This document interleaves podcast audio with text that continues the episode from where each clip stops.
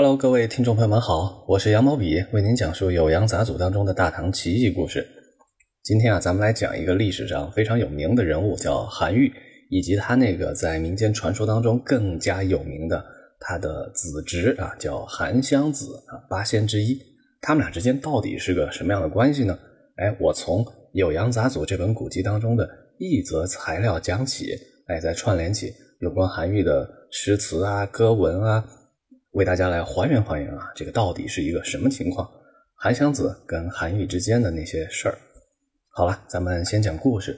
在《酉阳杂俎》的草篇当中呢，草篇啊是记载这些花草树木，关于他们的种植，关于他们的啊奇闻异事。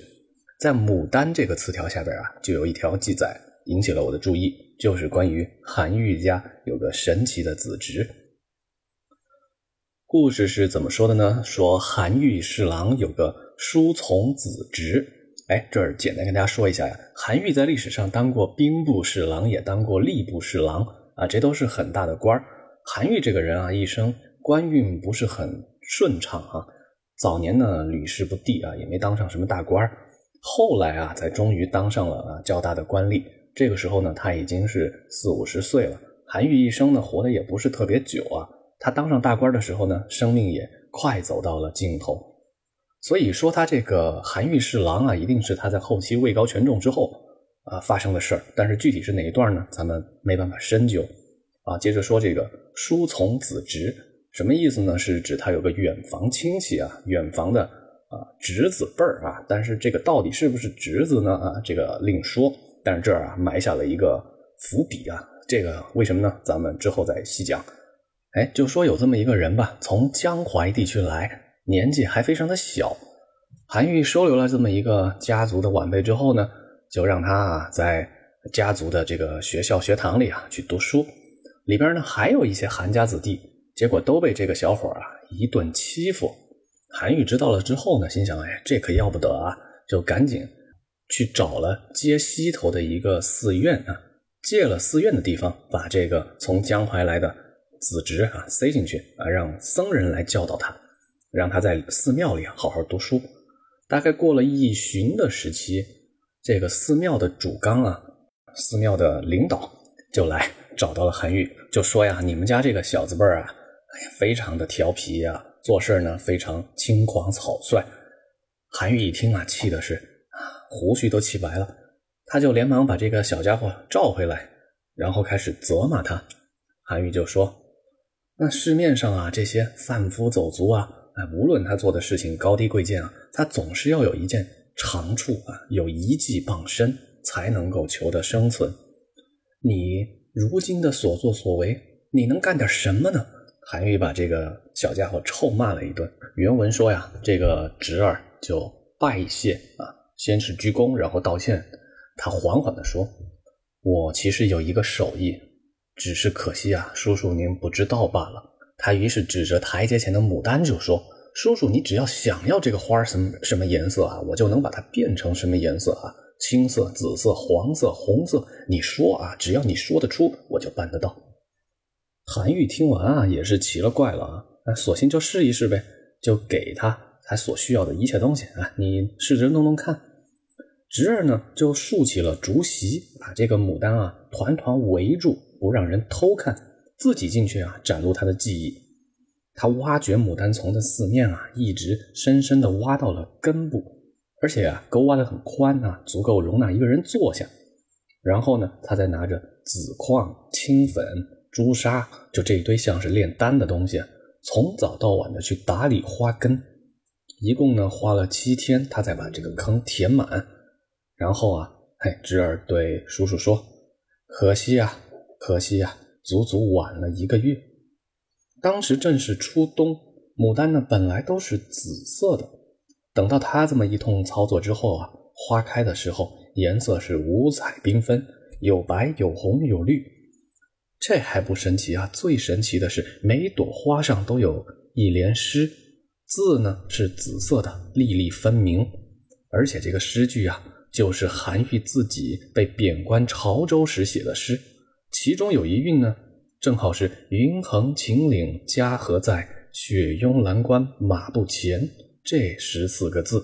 哎，这首诗待会儿给大家细说。故事说到这儿呢，韩愈看完这个奇景啊，是大为惊异。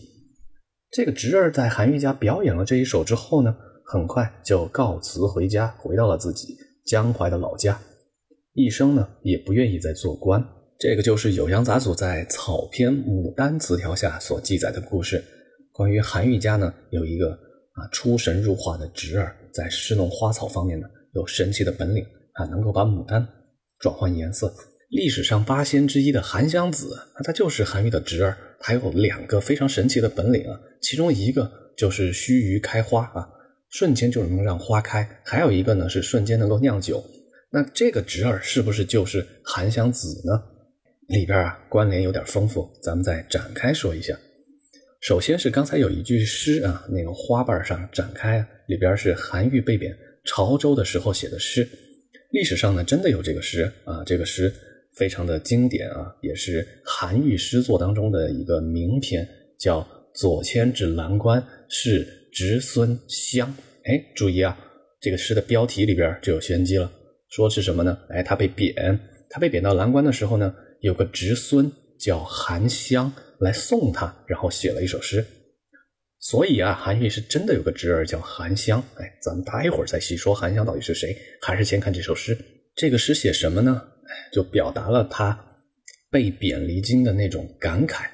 他是因为什么事儿被贬呢？因为当时啊，皇帝要做一个举动，是迎接佛骨，这是皇帝呢崇敬佛祖的一个礼佛的举动。韩愈当时听说这个事儿啊，非常的不满，他就写了一个报告啊，跟皇帝劝告说：“哎呀，这个事儿荒诞不羁，不如把佛骨拿去烧了啊，咱们不要劳民伤财啊，应该什么？”他讲了自己那一套啊，基于中国本土的儒家也好、道家也好的一些呃哲理与道理，就劝谏说不要去崇敬这个佛教，大概这么一个事儿。这个举动呢，就极大的触怒了皇帝啊，以及其他一些亲近佛教的当权派。韩愈呢，先是被皇帝要杀，后来呢，改成贬官到潮州啊。这一路上呢，他就写了这首诗。这个侄儿来送他。关键是最后两句啊，刚才说了有一句是“云横秦岭家何在，雪拥蓝关马不前”，还有后边一句“知如远来应有意，好收五谷张江边”。因为这个潮州在广东地区嘛，这个地方在中国古代啊，自古是南方湿润多瘴气啊，被贬到南方一般是有去无回啊，容易生病去世。所以这首诗他写给他侄儿啊，最后就说。哎，你来送我呀！我知道啊，你是好心好意来看我。那你送我，估计呢，就是在南方给我收收尸吧。我这一去啊，就有去无回了。这是从文学角度来赏析啊。这首诗呢，有很多意蕴啊，其中呢有这么一部分。但是哈，咱们从民间传说的角度来看，“知如远来应有意，好收五谷张江边”，什么意思？这个叫韩湘的侄儿是修道的人吗？他怎么知道？算到我要死了，来给我收尸收骸骨呢。所以啊，这个韩湘身上那些神异的味道啊，渐渐的就有人把这些离奇的事件往他身上去归拢。所以这句诗啊，甚至也成为啊后人对韩湘有法术是修道之人的一个证据。为什么韩湘能够算到他的叔父会死在南方这个充满瘴气的环境当中呢？这个本来是文学史上的一首佳作啊，结果被这个民间传说搞得有了一些神异的色彩。那咱们再回头来说啊，送他的这个韩湘是谁呢？确有其人。这个韩湘呢是韩愈的侄孙啊，不是侄儿，是他侄儿的儿子。韩愈呢从小啊父母早亡，他是被他的大哥养大的。那他大哥的儿子呢，只比韩愈自己小两岁啊，从小是青梅竹马。这个人在历史上呢也有一定名气，叫韩老成。他是怎么有名气的呢？他自己倒不是什么大官，也不是什么文豪，是因为啊，韩老成中年去世之后，韩愈给他写了一篇悼文，这是中国文学史上哈绕不过去的一个散文名篇，叫《祭十二郎文》。韩愈啊，大家知道啊，从宋代开始被封为唐宋八大家之首，他的文章是苏轼称之为文起八代之帅啊，文章是非常的棒。韩愈的这篇《祭十二郎文》啊，也是韩愈散文的一个代表作啊，写的非常的棒。记得是谁呢？就是韩老成。韩老成的儿子啊，就是他的侄孙是谁呢？就是这个韩湘。他也不是什么不爱读书啊、一心喜哈神仙方术的这么一个人。他确实是啊，接受了韩愈悉心的教导，热衷功名，考中了进士，后来呢也是当过官的这么一个人。而且啊，当时啊，韩愈被贬去潮州啊，他去送行呢，也就是咱们一家人常见的那种啊，亲友送别，没有什么神仙算好了，哎，我的叔父会死在南方，所以我去给他收尸这个味道。那后人是怎么把这个真实的韩湘啊，跟韩湘子又联系起来呢？这个刚才那首诗啊，“左迁至蓝关是侄孙湘”啊，有一丁点作用。另一个作用呢，哎，就是《酉阳杂俎》当中的这一条材料，能够让花开出各种各样的颜色。上边还有诗句，且诗句正好就是“云横秦岭家何在？雪拥蓝关马不前。知汝远来应有意，好收五谷张江边”的这位苏从侄孙。那这个人是不是就是韩湘呢？啊，据我考证啊，应该不是。为什么呢？因为这个人啊，首先说了是个远房亲戚，从江淮来。那个韩湘，韩老成的儿子啊，跟韩愈是非常亲近的，那肯定不会说是无名无姓的远房子侄嘛。而且啊，一个是侄儿，一个是侄孙，哎，那还是不一样的。另外啊，韩愈还有一首诗，哎，这首诗啊更加让我相信啊，韩湘跟这个玩花的这哥们儿不是一个人啊，也是一个证据。这首诗叫《赠徐州族侄》，这个诗是什么呢？是啊，家中长辈哎劝学的一首诗，哎，写给自家子弟啊，哎，鼓励大家好好读书。哎，先说我当年早年是多么的啊贫苦，但是我一心好好读书。哎，后来呢，获得了功名，当上了大官，出人头地。现在呢，你们年轻人也要好好读书啊。这个跟我们自家的长辈啊都一样的。韩愈就写了这么一首诗来送给家中的一个族侄啊，族中的子侄。其中有四句是说：“击门者谁子？”问一问是谁在敲门啊？问言乃武宗。门外回答说：“哎，叔叔好，我是自家人，是咱们宗族里的一个小字辈儿。自云有奇术，探妙知天工。”门外的那个陌生人还说呀：“我身怀一门奇异的法术啊，这个奥妙无穷，巧夺天工。”韩愈写了这么一首诗来送给徐州的一个族侄。那徐州不正是江淮地区吗？那这个人肯定就不是他那个长在身边的非常亲近的侄孙韩湘。这个人呢，就应该是《酉阳杂俎》当中记载的这个能让花变色的这么一个奇异的家族子弟。哎，那咱们再回过头来说，那怎么韩家的这个子弟哎就成了韩湘子呢？以及他跟这个韩湘刚才说了哈没关系，怎么韩湘就成了韩湘子呢？这个呀，就是中国民间传说里经常出现的一个情况啊。有一些人物被称为剑堕式的人物。什么叫剑堕呢？说的是诸葛亮啊，草船借箭啊，立了一个草人儿，什么箭都往他身上插。在中国的这些民间传说当中呢，有一些人物本来不是他的事迹，但是后人呢，都把一些想象的神奇的事迹呢往他身上加，久而久之，一代一代的流传，哎，那个人就被丰富了起来，就被神化了起来。比如说啊，韩家有两个。